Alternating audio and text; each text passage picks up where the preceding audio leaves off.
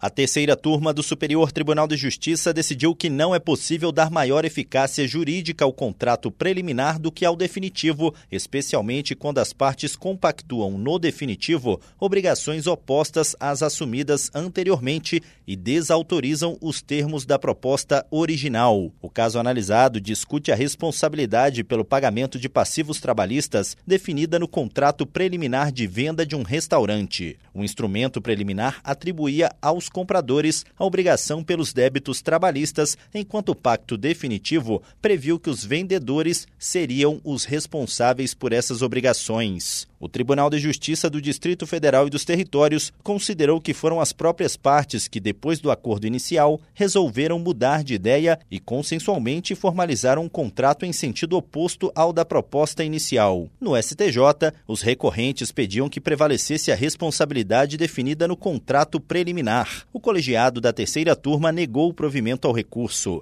O relator, ministro Moura Ribeiro, ressaltou que o contrato promessa ou preliminar tem uma função preparatória e instrumental que poderá ser modificada conforme interesse das partes. Moura Ribeiro reforçou que a liberdade contratual confere às partes amplos poderes para revogar, modificar ou substituir os ajustes anteriores. O ministro observou que um instrumento do contrato definitivo ainda indicou expressamente que a nova avença substituía todas as promessas os contratos e os acordos anteriores, verbais ou escritos.